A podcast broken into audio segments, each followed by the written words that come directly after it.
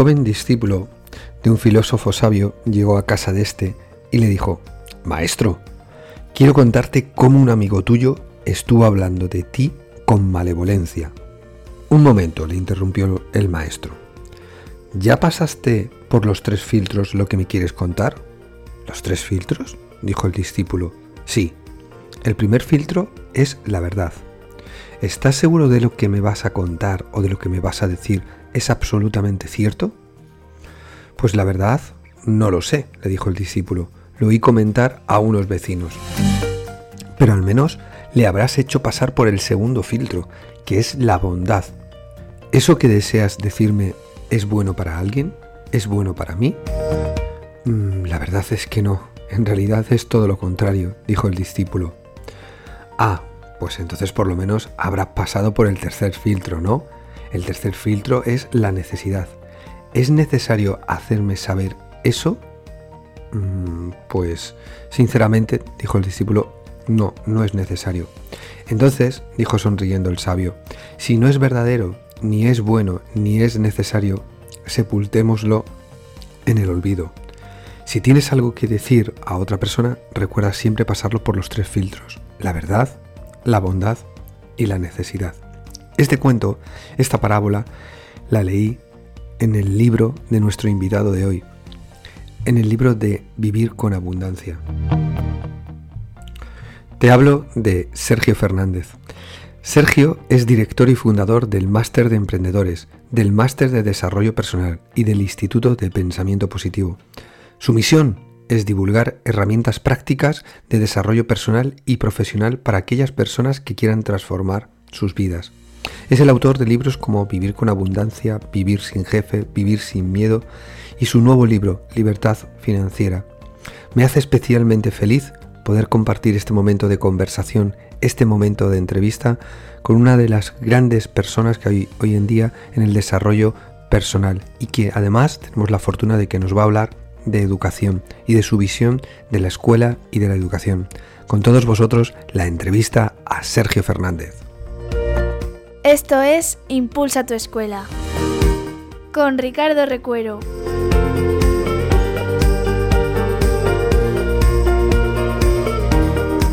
Hola, soy Alonso Pulido de Amor y Humor en la Educación y estoy encantado de que el podcast Impulsa tu escuela de Ricardo Recuero cumpla 100 programas y más de 50.000 descargas. Para mí ha sido un honor poner mi granito de arena en este maravilloso proyecto y es una alegría, porque el éxito de Ricardo y de su proyecto es el éxito de la educación. Una educación con menos mente y más corazón, en la que el amor y el humor sean parte imprescindible del aula. Gracias Ricardo por tu dedicación, tu tiempo y tu energía. A por otros mil programas más. Convirtámonos en la PlayStation 10 de la educación. Adelante, siempre adelante.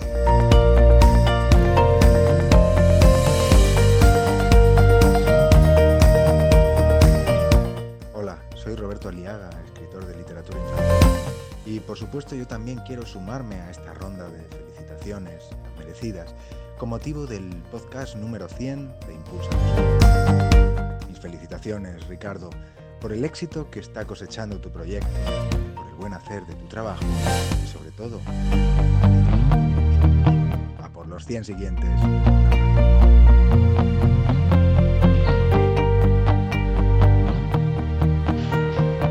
Pensamiento positivo entró en mi vida por casualidad.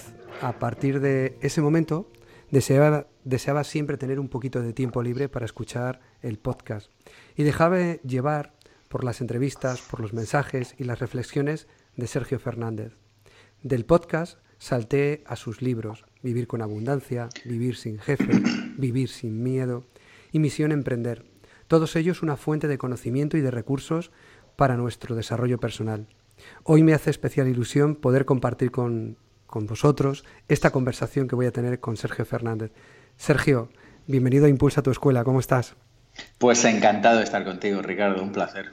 Bueno, como te he dicho eh, con micrófono apagado, me hace muy feliz estar aquí delante de ti y poder conversar contigo este ratito. Eh, Sergio, ¿quién es Sergio Fernández para quien lo conozca y cuál es su misión, porque siempre que te hacen una entrevista, siempre que hablas, siempre dices que tienes una misión en esta vida. ¿Cuál es tu misión? Pues mira, Ricardo, mi misión es divulgar y democratizar y hacer accesible al gran público las herramientas de desarrollo personal y de desarrollo profesional, sobre todo de emprendedores, que las personas que quieran conocer y que quieran aprender, una vez accedan a ellas, les permitan llegar a llevar, a conducir su vida a un sitio más pleno, a un sitio más significativo. En resumen, yo lo que observo, Ricardo, es que hay un montón de conocimiento que la mayoría de la población no tiene y lo que he observado por mi propia experiencia y por la de muchas personas es que cuando las personas acceden a ese conocimiento pueden acceder a una vida mejor. Y mi trabajo, a través de mis conferencias, de mis libros, del podcast Pensamiento Positivo, de los dos máster que dirijo, de la empresa Instituto Pensamiento Positivo, a través de todo lo que hago es acercar esa información al gran público, a todas aquellas personas que estén interesadas en conocerla yo que te escucho y que te leo, te digo que es increíble lo que, lo que impregnas y lo que, y lo que transmites. Y te he dado la enhorabuena y te, la vuelvo a dar. Un emprendedor como, como tú, un emprendedor además de, éxito, ¿qué opinas de la educación de hoy en día en la que a la hora de potenciar ese carácter de emprendedurismo, ¿no? ese carácter de emprendedor de los niños, de las personas? ¿Por qué, ¿Por qué crees que prima más el conocimiento que el talento? Es una pregunta que supongo que, como todas las buenas preguntas, eh, no tienen una respuesta sencilla ni tienen una respuesta clara. A mí lo que me parece es que el sistema educativo actual, en términos generales, siempre hablando, eh, no está fomentando la mejor versión de nosotros mismos. Se está, por muchísimas razones, pero no se está primero poniendo el foco en lo importante o no se está poniendo el foco en todo lo importante. Eso en cuanto a contenidos, en cuanto a metodología se están utilizando unas metodologías que en términos generales, vuelvo a decir, eh, no respetan los procesos de aprendizaje del individuo ni estimulan a aprender y por un montón de razones eh, yo creo que es un sistema que está fallando. Yo creo que es algo de lo que todos nos damos cuenta y yo creo que sería un tema prioritario. A mí me haría ilusión que dentro de los temas que están en la, en la parrilla de temas políticos eh, hubiera un debate al respecto de la necesidad imperiosa que tenemos de cambiar el sistema educativo si no queremos seguir arruinando la vida de millones de personas debido a un sistema que, claramente no funciona. O sea, yo, basado en mi propia experiencia, eh, o sea, yo, yo que, soy una persona que disfruta aprendiendo, yo en el instituto lo pasé mal, en la universidad lo pasé menos mal porque eh, empecé a faltar a bastantes clases que me parecían soberanamente aburridas, pero lo cierto es que no, no encontré un sitio donde pudiera eh, aprender. Y yo me imagino que al igual que yo, muchísimas personas han sufrido eso lo han experimentado. Así que yo creo que es urgente un debate social al respecto de qué queremos hacer con la educación. El sistema educativo está claro que es, que es anacrónico. ¿Qué introducirías con la visión que tú tienes de hoy en día de los emprendedores, la visión que tienes sobre el aprendizaje, sobre el desarrollo personal? ¿Qué introducirías tú en este sistema educativo que ahora mismo no está ¿Y qué erradicarías? ¿Qué quitarías? Eso que dices, esto no sirve para nada. Yo lo primero que haría sería, conservando probablemente las temáticas que hay hoy en día, no lo sé, algunas las eliminaría, pero, pero no lo sé, pero lo que sí que tengo claro es que sumaría contenidos que hoy en día no están. Es decir, el hecho de que una persona se pueda tirar 20 años dentro de un sistema educativo y que cuando salga no sepa nada de salud, a mí me parece un crimen. El hecho de que una persona se pueda tirar 20 años dentro de un sistema educativo, de los cuales muchos de ellos además son obligatorios, lo cual nos debería dar que reflexionar, eh, y salga y no sepa nada de dinero, a mí me parece un crimen. El hecho de que las personas salgan de un sistema en el que se tiran 20 años y no sepan prácticamente nada de cómo funciona el mercado laboral, a mí me parece un crimen. El hecho de que las personas salgan después de 20 años de un sistema educativo y no sepan nada de relaciones, de amor, de pareja, de familia, a mí me parece un crimen. Así que yo lo que haría sería incluir todos estos contenidos para que las personas, al margen de saber de historia, de arte, de literatura y de otro montón de cosas que, insisto, a mí me parecen importantes, que además de esas cosas y de tener una visión humanista y global de la vida, supieran de cuestiones prácticas que van a necesitar en el día a día y que no se están enseñando o enseñando hoy en día en las escuelas. Así que eso sería lo que añadiría. Y lo que quitaría sería una visión anacrónica, obsoleta y decimonónica de lo que es la enseñanza, que básicamente está hoy en día con pequeñas alteraciones, pero consiste en que hay un señor que se pone de pie, transmite un contenido, los demás escuchan y lo tienen que reproducir transcurridos unas semanas o unos meses. Esto es una visión que se lo explicas a un niño de 5 años y es capaz de darse cuenta de que no tiene ninguna correlación con lo que sucede luego fuera en el mundo real. Es decir, que yo creo que el sistema educativo debería ser un sitio donde las personas se les invitara a pensar, se les invitara a reflexionar y se les invitara a construir su propia educación. Nosotros en el Instituto Pensamiento Positivo estamos transcurriendo, estamos en un proceso de ir hacia este sitio cada vez más, donde el encuentro en la clase, donde el encuentro con otros alumnos es cada vez más un sitio donde los alumnos piensan, reflexionan, debaten, hacen ejercicios, construyen su propio conocimiento y donde ese conocimiento que indudablemente tiene que ser transmitido, cada vez más se puede hacer fuera del aula, a través de libros, a través de vídeos, a través de investigaciones, a través de un montón de herramientas de las que hoy en día disponemos.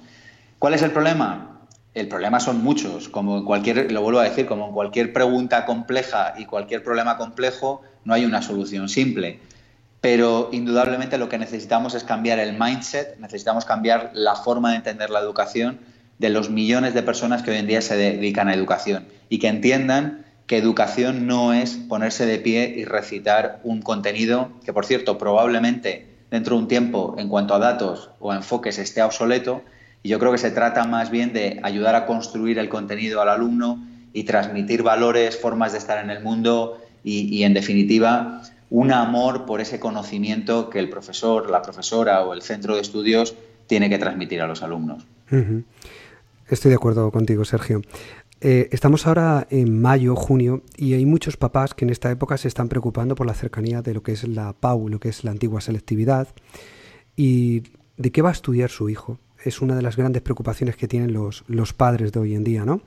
Muchos de ellos presionan a sus hijos para que vayan hacia carreras que supuestamente, o lo que ellos piensan, tienen mayor salida laboral.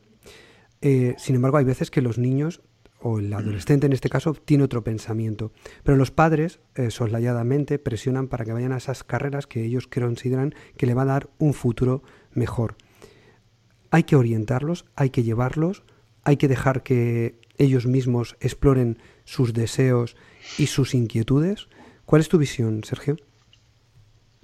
Mi punto de vista al respecto es que la vida es demasiado corta para estar haciendo cosas que no se corresponden con nuestro propósito vital. Dicho esto, hay que comer, hay que pagar alquileres y de hecho yo creo que ganar dinero es una mejor idea a no ganar dinero.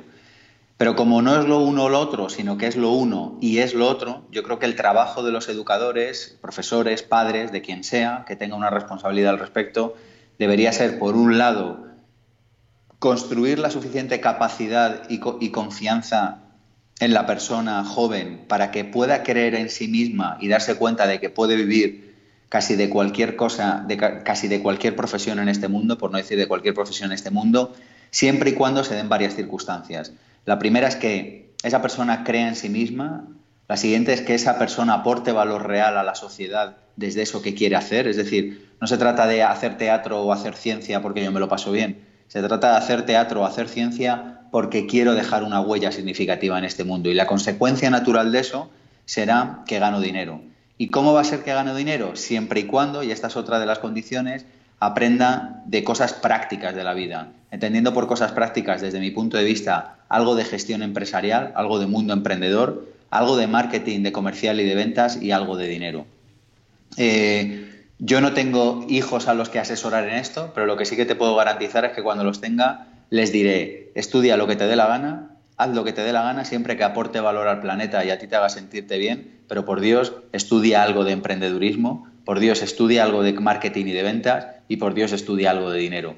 Porque cualquier persona que tenga unos conocimientos mínimos de esas ramas podrá dedicarse a aquello que quiera hacer. El problema es que en muchas ocasiones nos especializamos en algo, el chaval dice, quiero estudiar filosofía, y los padres le dicen, estudia derecho, si el chaval quiere estudiar filosofía, que estudie filosofía, pero que aprenda de empresa, que aprenda cómo puede poner al servicio de los demás esos conocimientos tan bonitos y, tan necesarios que va a adquirir estudiando filosofía.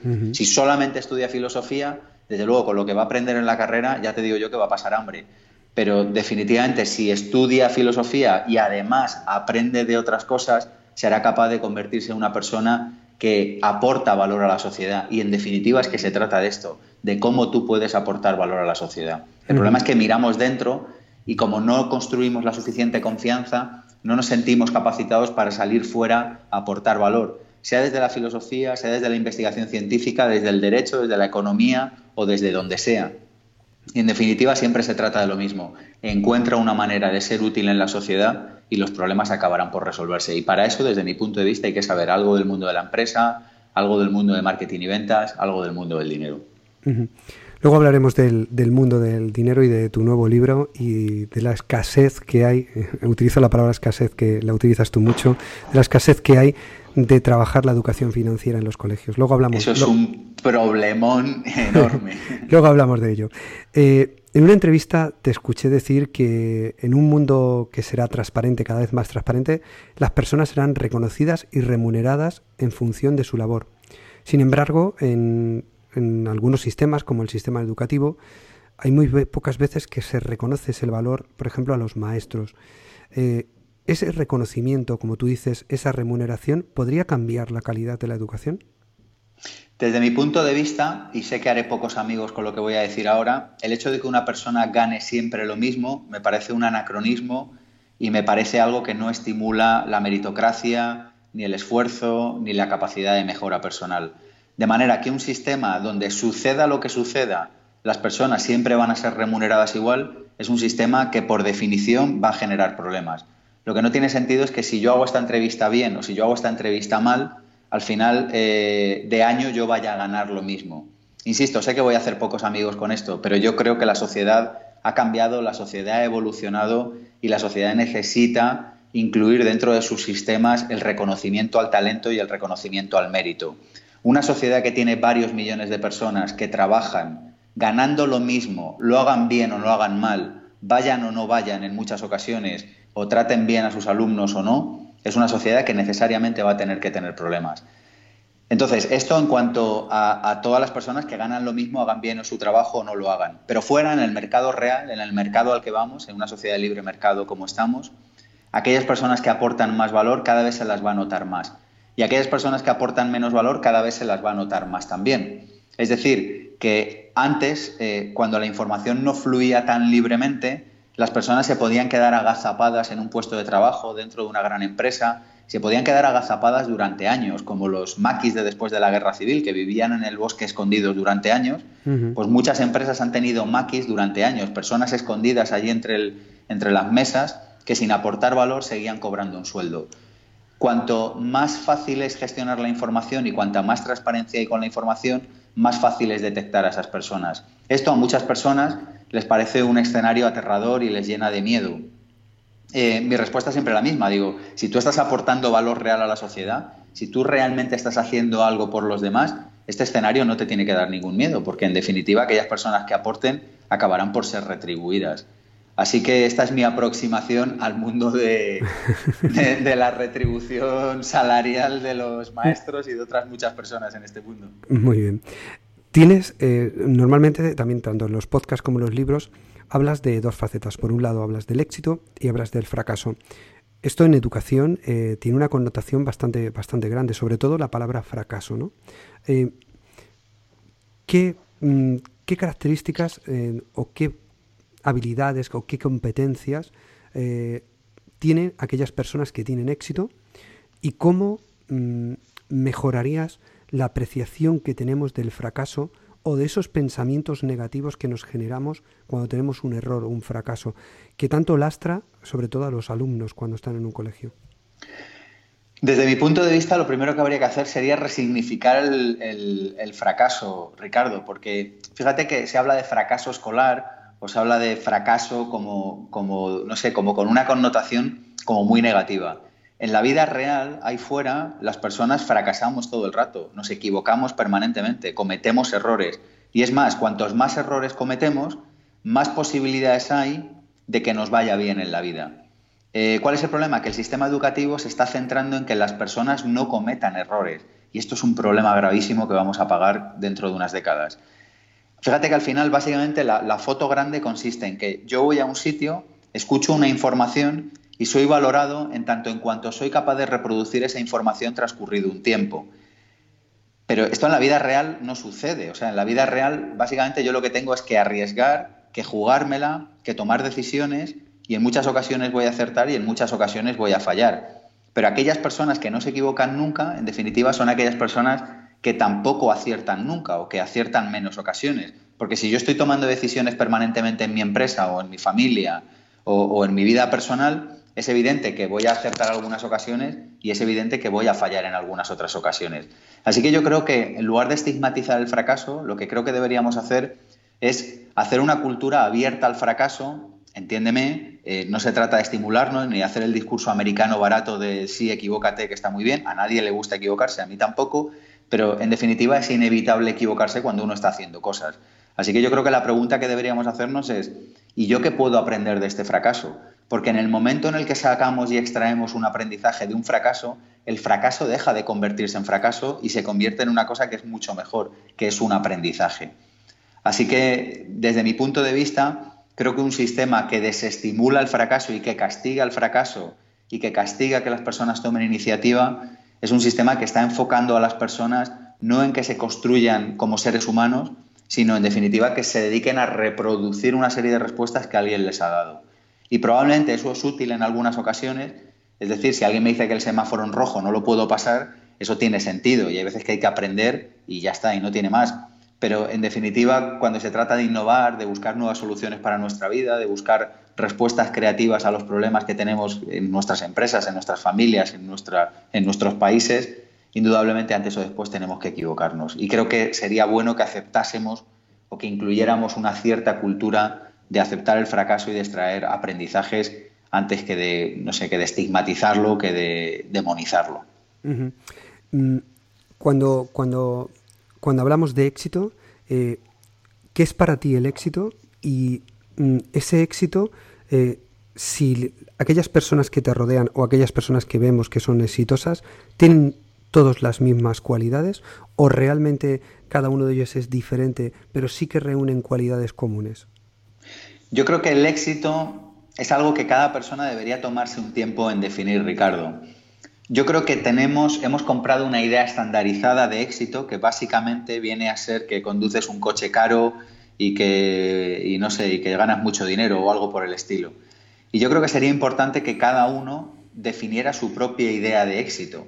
Si para alguien es importante eso, es fantástico. Si para alguien es importante otra cosa, también es fantástico. Yo creo que éxito básicamente consiste en ser capaz de vivir tu propia vida de manera coherente. Es decir, en ser capaz de definir tus valores, en ser capaz de definir cómo puedes aportar a los demás, en ser capaz de definir cómo quieres vivir, en ser capaz de definir todo esto desde la libertad y, en último término, desde un sitio de coherencia, de ser, estar, decir y hacer en la misma dirección, aproximarnos cada día hacia esa vida. Y básicamente para mí esto es el éxito. Es que no, es que, es que yo creo que nadie te puede decir lo que es el éxito. El éxito es una decisión personal y el éxito es algo que, necesitamos quedarnos en silencio un par de horas o un par de meses quizá y, definirlo. Y, cada uno sabe en el fondo si está llevando una vida de éxito o no, porque, porque en el fondo cada uno de nosotros, Ricardo, tenemos una vocecita dentro que cada día nos dice si estamos llevando una vida de éxito o no.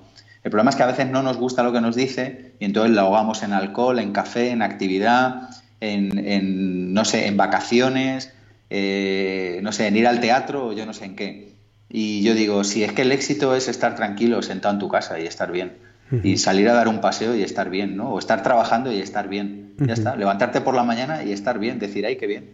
¿no? Si me tocara la lotería no cambiaría nada, ¿no? no si me diera una varita mágica, en realidad estaría bien como estoy, ¿no? La verdad es que eh, tienes toda la razón, es decir, debemos de, cambiar el chip sobre lo que es el, éxito en la, en la vida. Eh, ahora se empieza a tomar conciencia en la educación de lo que es la educación emocional, eh, pero realmente está llegando tarde a los colegios y cuando está llegando quizá a lo mejor todavía no estamos preparados los docentes para gestionar esas emociones, porque al final trabajamos con las emociones de los padres, las emociones de los alumnos y las emociones nuestras propias. Mm, ¿Por qué es tan importante esa gestión emocional, Sergio? Yo creo que hoy en día ya sabemos, Ricardo, que los resultados que obtenemos en la vida no dependen tanto de otro tipo de inteligencias. Eh, hay, muchos, hay mucha bibliografía al respecto de la teoría de las inteligencias múltiples de Garner, hay muchísima información, de, por ejemplo, de inteligencia emocional, de Goleman al respecto. En resumen, yo lo que diría es que hoy en día ya sabemos que los resultados que obtenemos en la vida dependen no solo de otro tipo de inteligencias o de otro tipo de competencias profesionales, sino que dependen fundamentalmente de nuestra inteligencia emocional, de cómo seamos capaces de manejar la emocionalidad y las emociones positivas y negativas que tenemos cada día. Por eso yo creo que es tan importante que le demos un peso en el sistema educativo y que le demos un peso en nuestras vidas a, la educación en inteligencia emocional. Yo fíjate si creo que es importante que en uno de los másteres que dirijo, el máster de desarrollo personal, hay 15 horas que son de inteligencia emocional, porque creo que sin, esa conciencia de, que somos unos animales que tenemos emociones y sin la conciencia de saber que tenemos que manejarlas, yo creo que no vamos a llegar muy lejos en la vida, en ninguno de nuestros aspectos, ni en el personal, ni en el familiar, ni en el económico, ni en ningún aspecto importante de la vida. La verdad es que, es que sí, y, y cada día nos damos cuenta más los maestros que no se puede llegar al aprendizaje si no hay una gestión de esa, de esa emoción.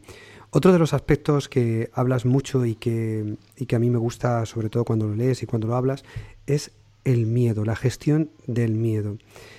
Eh, los que somos maestros nos estamos encontrando cada vez más y te hablo de, los niños más pequeñitos, nos estamos cada vez encontrando más con padres sobreprotectores, es decir, padres que cada vez tienen más miedo a cualquier caída, a que el niño no trepe, a que no haga solo una determinada cosa y les están inculcando el miedo a hacer esas cosas. ¿Hasta qué punto, hasta qué punto tú consideras que es bueno eso y cómo podemos gestionar el miedo? Mira, yo creo que el enfoque que yo le doy al tema del miedo es el siguiente. En la vida, en último término, solo existen dos energías. Una es el amor y otra es el miedo. El amor es poner el foco en aquello que yo quiero que suceda, en aquello que me gusta que suceda. Y el miedo es poner el foco en aquello que no quiero que suceda.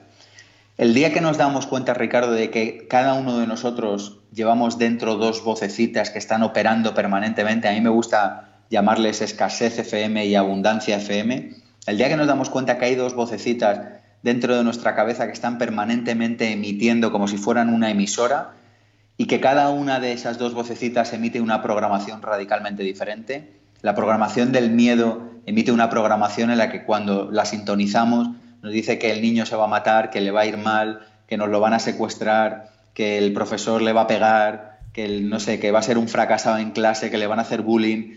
Y cuando nos damos cuenta de que hay otra vocecita que es la del amor, que nos dice que el niño tiene la competencia suficiente para defenderse, que si algo pasó malo nos vamos a enterar, que tenemos que aprender a confiar en que vaya construyendo su propio proceso de aprendizaje en la vida y que se vaya construyendo como persona. Y cuando nos damos cuenta de que esa vocecita está dentro de nosotros para nuestra propia vida, eh, yo puedo enfocar esta entrevista desde el amor o la puedo enfocar desde el miedo. Si estoy desde el miedo diré, le tengo que caer bien a Ricardo porque si no, no, no hablará bien de nuestro proyecto, eh, espero que no me haga preguntas difíciles o la puedo enfocar desde el amor, estaré aquí concentrado 100% con todo mi foco, con el foco puesto en aportar, en, dar valor a los demás. En definitiva, cuando nos damos cuenta de que hay dos vocecitas dentro de cada uno de nosotros operando todo el rato y nos damos cuenta de cuándo está operando cada una de ellas, desde ese sitio somos más capaces de tener una vida de paz y de tener una vida de conciencia. ¿Cuál es el problema? Que no nos damos cuenta de qué vocecita está operando en cada momento. Y eso es como si yo me subiera al coche por la mañana, pusiera la llave en el contacto, seguro que te ha pasado esto alguna vez, y sale una emisora. Entonces, en realidad tú escuchas al locutor y lo primero que haces es mirar qué emisora es, porque sabes que en función de qué emisora sea dirá una cosa u otra. Pues yo creo que tenemos que ser conscientes de que dentro de nosotros hay una emisora siempre que está funcionando. Y tenemos que decir, ¿está la emisora del miedo o está la emisora del amor? Y yo creo que cuando nos damos cuenta de la emisora que está emitiendo en ese momento, los resultados que empezamos a obtener en nuestra vida son radicalmente diferentes. Así que mi invitación es a la conciencia y es a darnos cuenta de qué vocecita de las dos está hablando en cada momento. Y desde ahí seremos capaces, en definitiva, de que los más jóvenes, de que los más pequeños eh, sientan más o menos miedo, porque al final lo que van a hacer es un reflejo, lo que van a hacer es un espejo de lo que somos nosotros. Yo soy director de un colegio, eh, además eh, de, llevar este podcast, Y mm, nos, estamos, nos estamos encontrando cada vez, porque claro, por ejemplo, mi colegio tiene 700 alumnos y 50 profesores.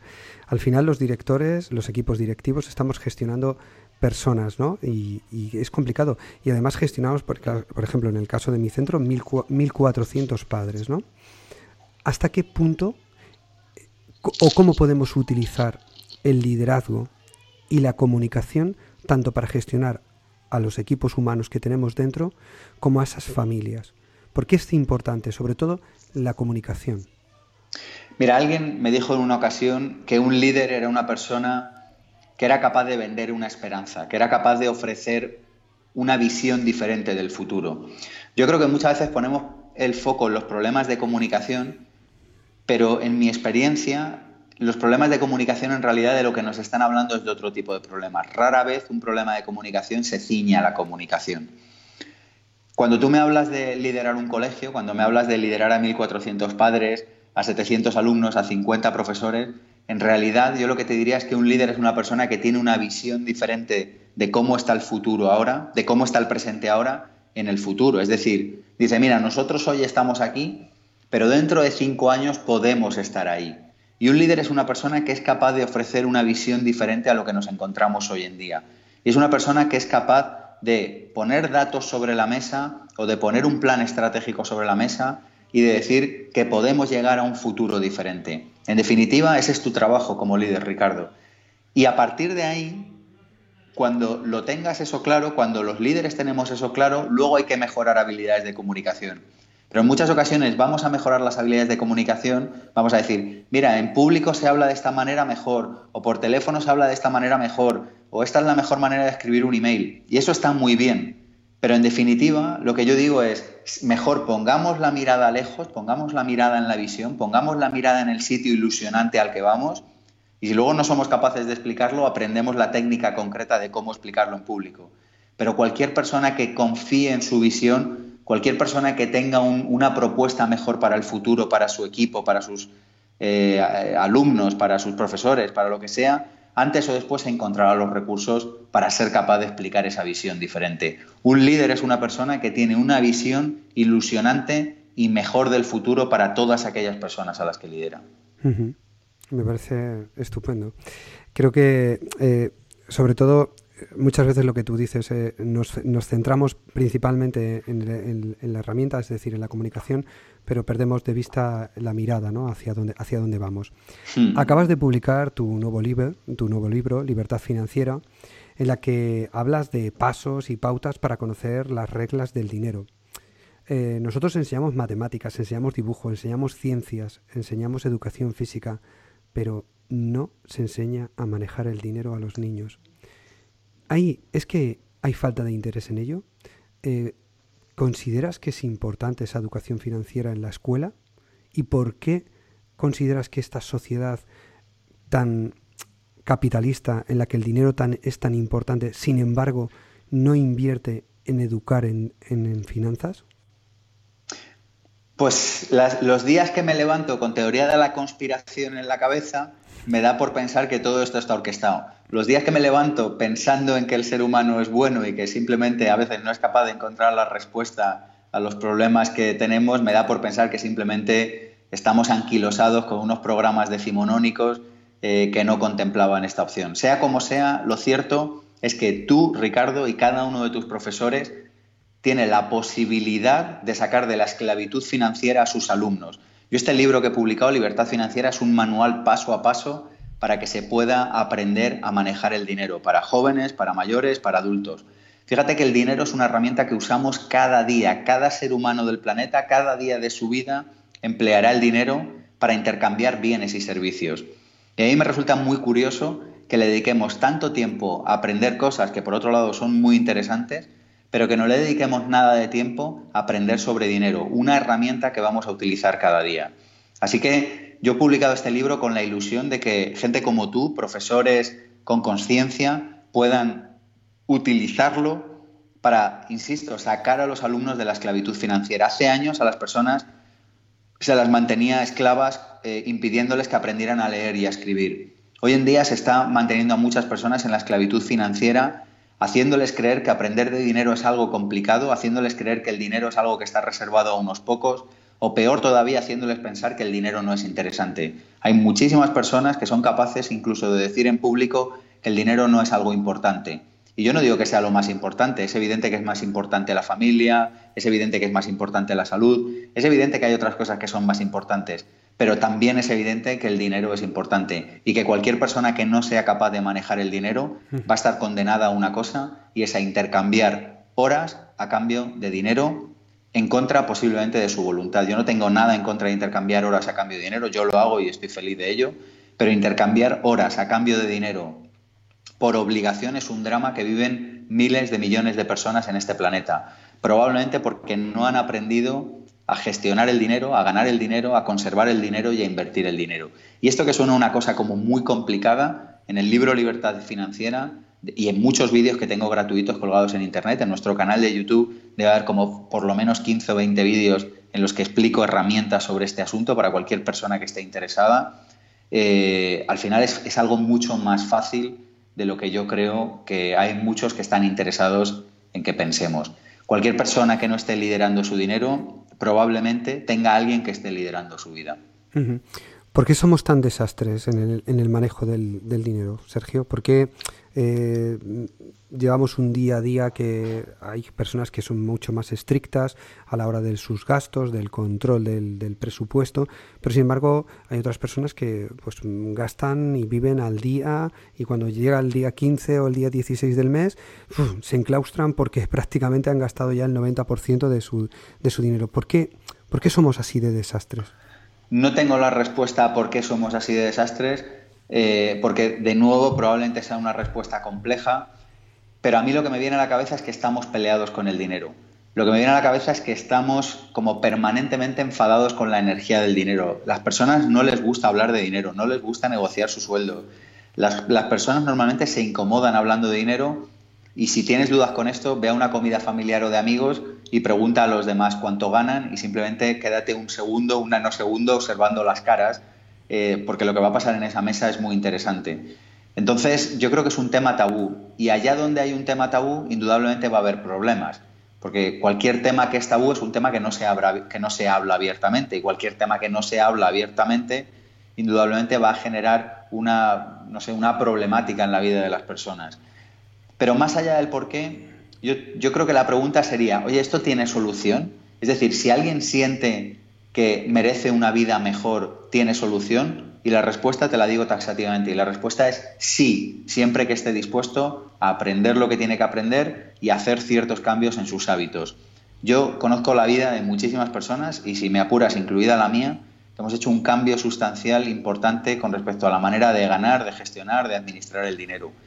Y lo bueno es que hoy en día, y arrancábamos la entrevista con esto, lo bueno es que hoy en día, Ricardo, ese conocimiento está disponible. Es que esto es lo alucinante. O sea, por primera vez en la historia de la humanidad, los seres humanos tenemos la capacidad de acceder a un conocimiento para mejorar nuestra economía, para mejorar nuestra salud, pero ahora estamos hablando de dinero, tenemos la posibilidad de acceder a un conocimiento para mejorar nuestras finanzas, que antes estaba reservado a muy pocas personas, a muy pocas familias. Y lo curioso y lo alucinante de todo esto es que la mayoría de las personas aún así no les interesa y prefieren optar por seguir, bueno, pues con una vida en la que van tirando desde un punto de vista económico. Mi punto de vista es que creo que cuando uno aprende a gestionar el dinero, automáticamente se colocan muchas cosas en la vida, porque entonces uno es capaz de situarse en el mundo profesional desde otro sitio, porque entonces uno es capaz de situarse en el mundo personal desde otro sitio y porque entonces a uno le cambia la energía porque de alguna manera sabe que no tiene que estar el resto de sus días intercambiando tiempo por dinero por obligación. Y saber eso es una certeza que te puedo prometer que cambia la manera en la que uno está en la vida. Mm, yo he empezado a leerlo porque me, llegó hace un par de días y mmm, la primera pregunta que yo me hacía es, a ver, una persona que, pues, que tenga un sueldo de unos mil euros eh, y que, bueno, pues que tenga hijos, que tenga sus gastos, ¿puede llegar a ser libre financieramente hablando, Sergio? La pregunta que yo creo que te tendrías que hacer, Ricardo, es, ¿la persona que gana mil euros, que tiene hijos y que lee este libro, va a estar dispuesta a hacer el cambio de hábitos que tiene que hacer para poder ser libre financieramente? Y esa es la pregunta en realidad. Porque hoy en día sabemos que la respuesta a esa pregunta es sí. Lo que también sabemos es que muy pocas personas van a estar dispuestas a hacer ese cambio. Mira, uno de los pequeños cambios que surgieron en el libro, en la última parte del libro, ya te lo encontrarás, es la parte del presupuesto, el balance y el control de ingresos y gastos. Son tres herramientas súper sencillas que cualquier persona que no tenga ningún estudio de economía ni tenga ningún conocimiento de nada puede hacer, está explicado en el libro. Y una de ellas es el presupuesto. Y el presupuesto es, si yo gano mil euros, yo sé que tengo que tener una partida para esto, una partida para esto, una partida para esto y otra partida para aquello. Y una de las herramientas que propongo, respondiendo a tu pregunta, que es súper sencilla, es la del diezmo educativo. El diezmo educativo es destina un 10% de tus ingresos a estudiar y aprender.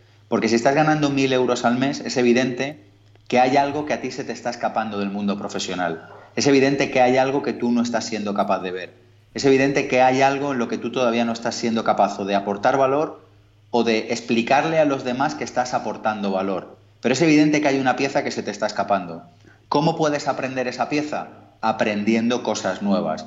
¿Cómo vas a aprender cosas nuevas? Con el diezmo educativo, el 10% de tus ingresos dedicados a educación de manera perenne.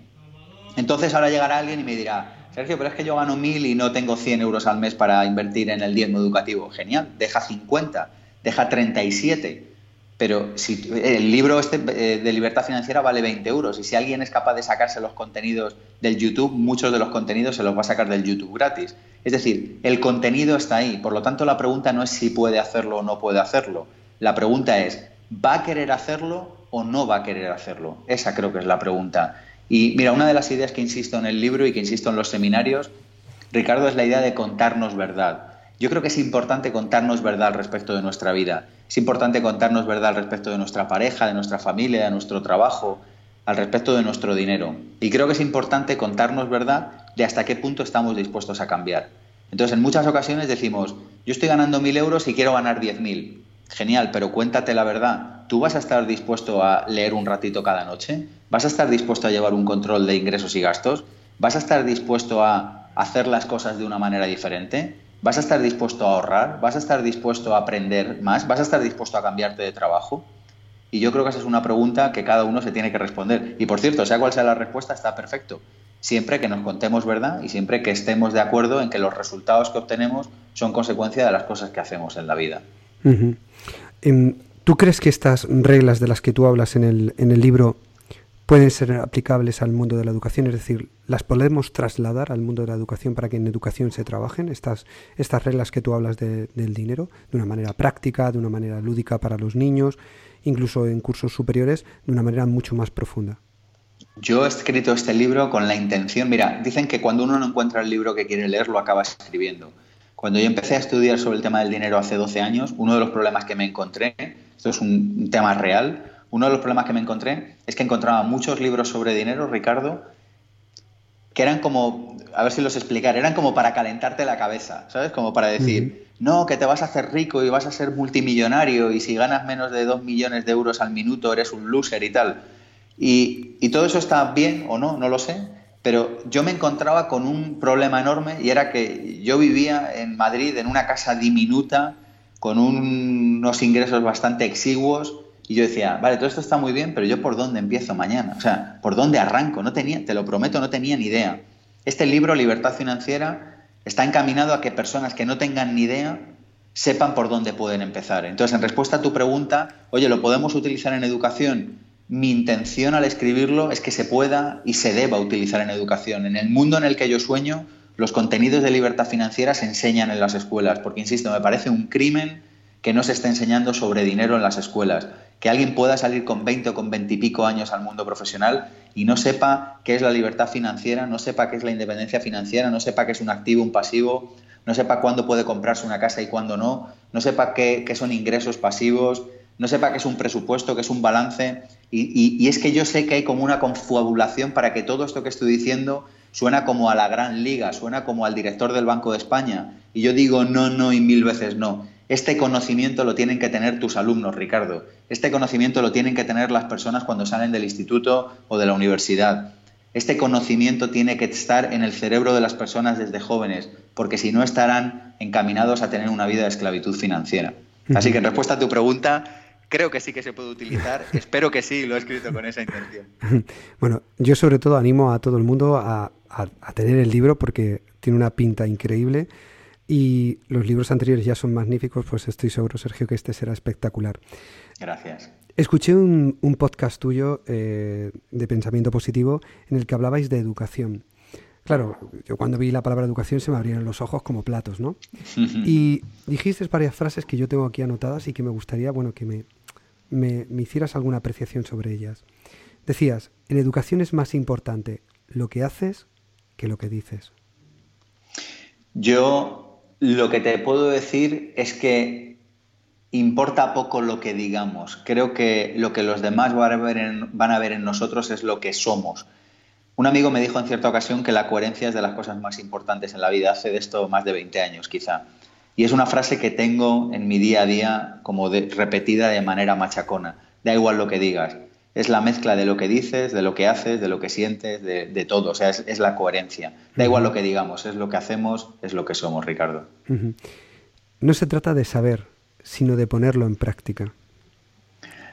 no se trata de saber. Claro, yo creo que hay muchos coleccionadores de conocimiento eh, yo entre ellos, yo disfruto aprendiendo. Yo me podría encerrar ahora mismo aquí en mi despacho y pasarme el resto del día leyendo libros. Pero el fin del conocimiento no es la acumulación, sino la acción.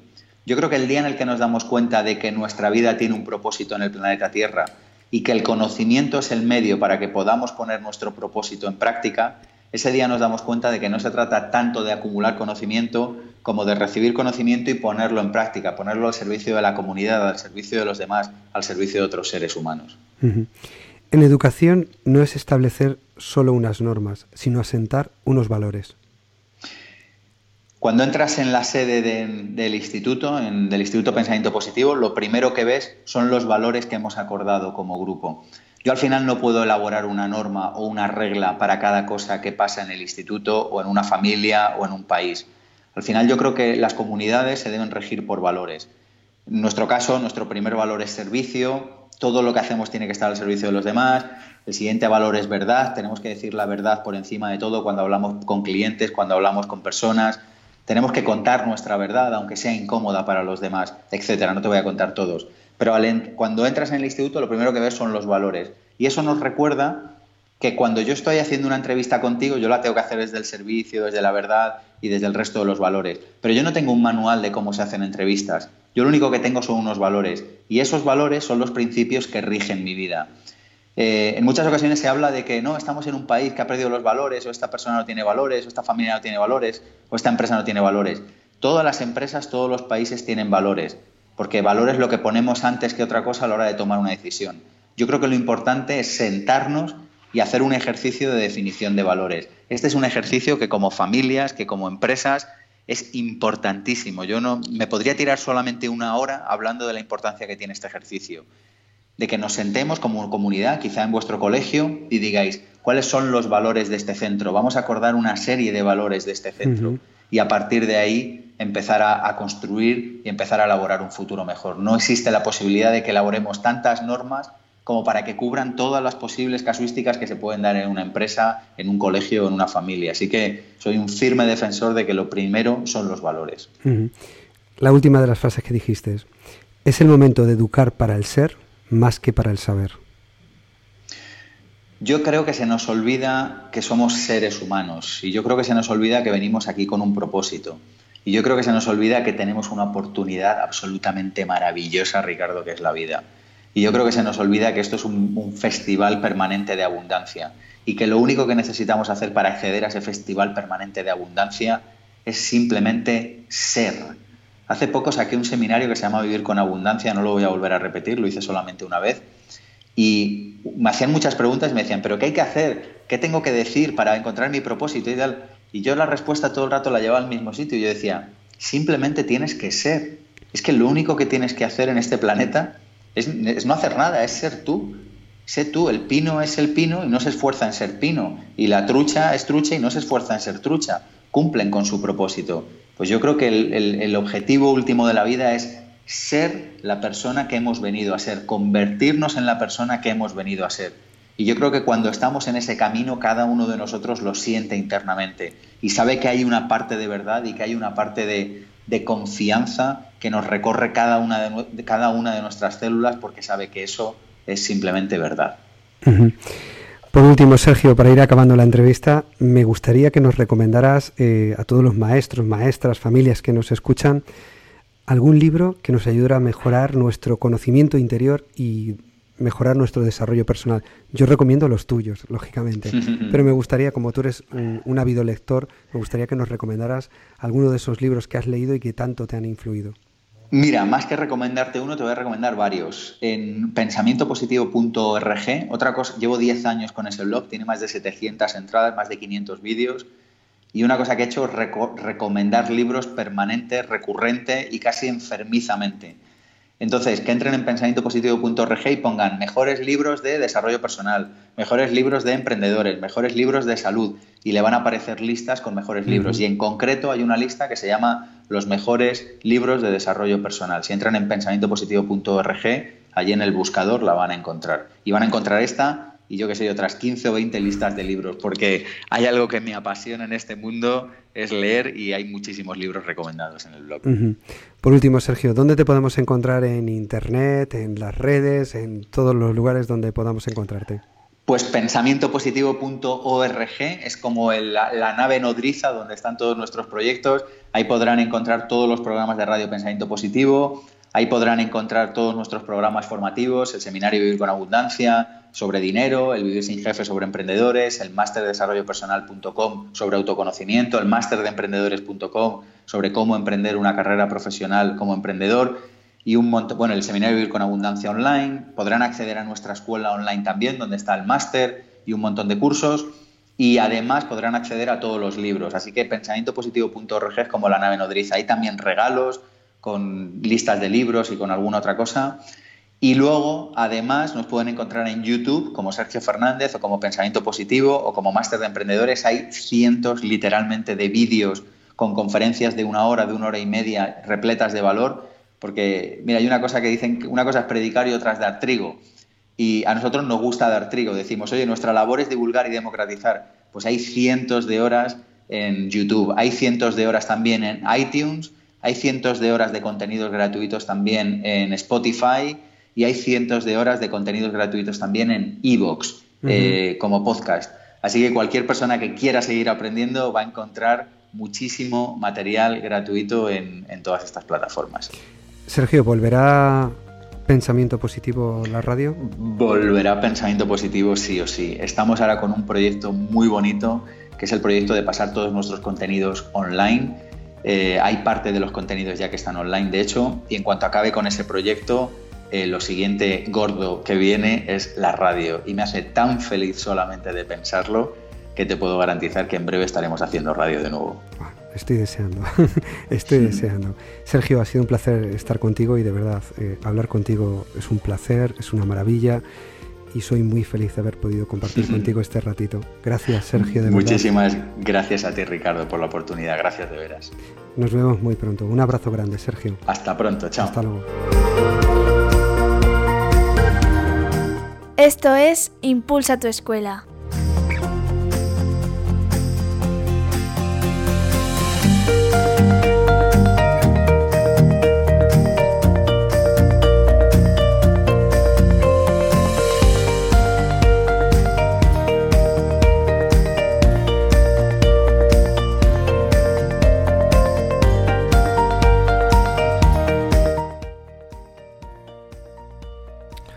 Hasta aquí la entrevista y el programa de hoy. Nos vemos en el próximo episodio para seguir transformando la escuela, para seguir transformando la educación. Desde este, tu podcast de educación, Impulsa tu escuela. Hasta entonces, os deseo una feliz semana. Un abrazo a todos. Chao.